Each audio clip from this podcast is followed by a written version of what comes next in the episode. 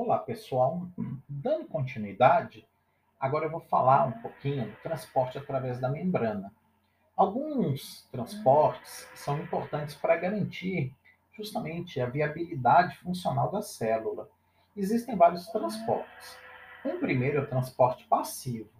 No transporte passivo, nós vamos ver que é um transporte em que o fluxo das moléculas segue uma dinâmica em que as moléculas vão do ambiente de maior concentração em direção ao ambiente de menor concentração dessas moléculas. E esse fluxo não tem gasto de ATP, ok? Então a gente fala que é um transporte passivo. Quais são os tipos? Tem a difusão simples. Na difusão simples, ela ocorre com pequenas moléculas e com moléculas hidrofóbicas que elas podem atravessar a membrana diretamente, ok? Então, essas moléculas, elas podem atravessar a membrana sem auxílio de nenhuma proteína. Simplesmente a molécula consegue passar por entre os fosfolipídios. Exemplo, o oxigênio, ok? Gás carbônico, os, as vitaminas lipossolúveis, ok? Vitamina A, vitamina D, vitamina E, vitamina K, por exemplo. Agora, existem algumas moléculas que são polares e alguns íons. Aí agora a, a gente vai ter uma mudança na dinâmica. Por quê? Essas moléculas não conseguem atravessar diretamente, nem esses íons. Agora é hora da ajuda de proteínas. Então, tem um transporte que a gente chama de difusão facilitada. Ou seja, a proteína vai facilitar. Aí nós vamos ter canais, por exemplo. Então, essas proteínas podem formar canais específicos para o fluxo de determinadas moléculas ou íons.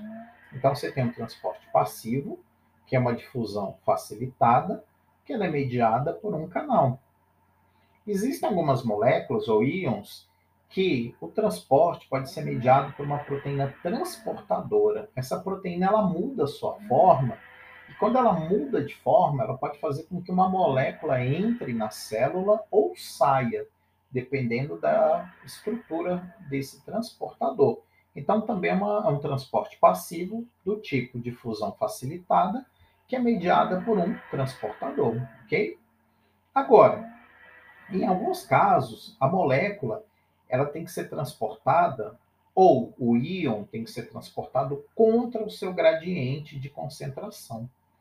Aí agora a molécula tem que ir do seu ambiente de menor concentração para o ambiente de maior concentração. Agora eu tenho que gastar ATP, porque eu tenho que fazer com que a molécula vá contra o seu gradiente. Agora temos o transporte ativo. É o clássico da bomba de sódio e potássio, tudo bem?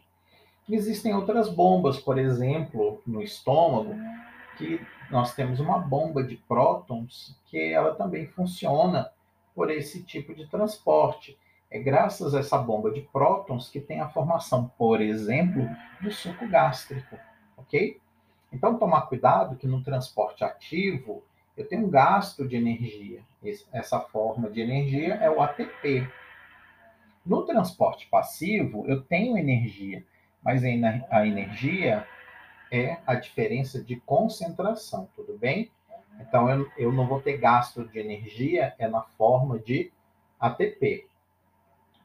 É, eu volto em breve para apresentar mais alguns tópicos para vocês, ok? Um abraço!